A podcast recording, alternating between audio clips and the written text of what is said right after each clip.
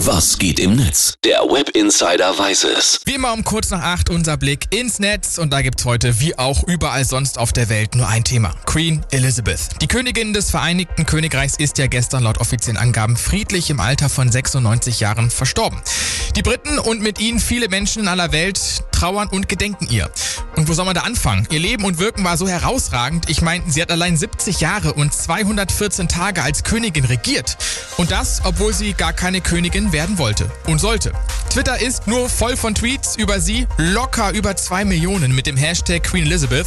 Viele trauern, viele pöbeln aber auch. Deshalb schreibt Erestris, es ist egal, ob ihr Monarchie oder die Royals mögt oder nicht, denn eigentlich sollte man beim Tod eines Menschen immer ein Mindestmaß an Anstand haben.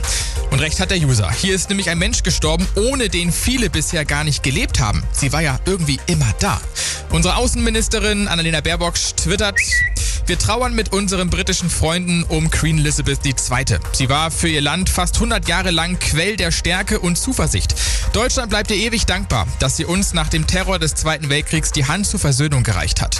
Und dann haben sich auch noch zahlreiche Rocker zu Wort, zu Wort gemeldet. Ozzy Osbourne hat getwittert. Ich trauere mit meinem Land über das Ableben unserer größten Königin. Schweren Herzens sage ich, dass der Gedanke an England ohne Königin Elizabeth II. verheerend ist. Und der Flappert schreiben, Sie hat Epochen überdauert und ihrem Land einen Dienst erwiesen, der nirgendwo und von niemanden übertroffen wird. Ich denke, danke Ihnen, Majestät, für ein Leben voller großartiger Erinnerungen und Führungsqualitäten. Twitter ist voll von Tweets über die Queen und auch Instagram und Facebook. Jeder vom Normalo zu den Rockstars hin zu Politikern nimmt Anteil an ihrem Ableben.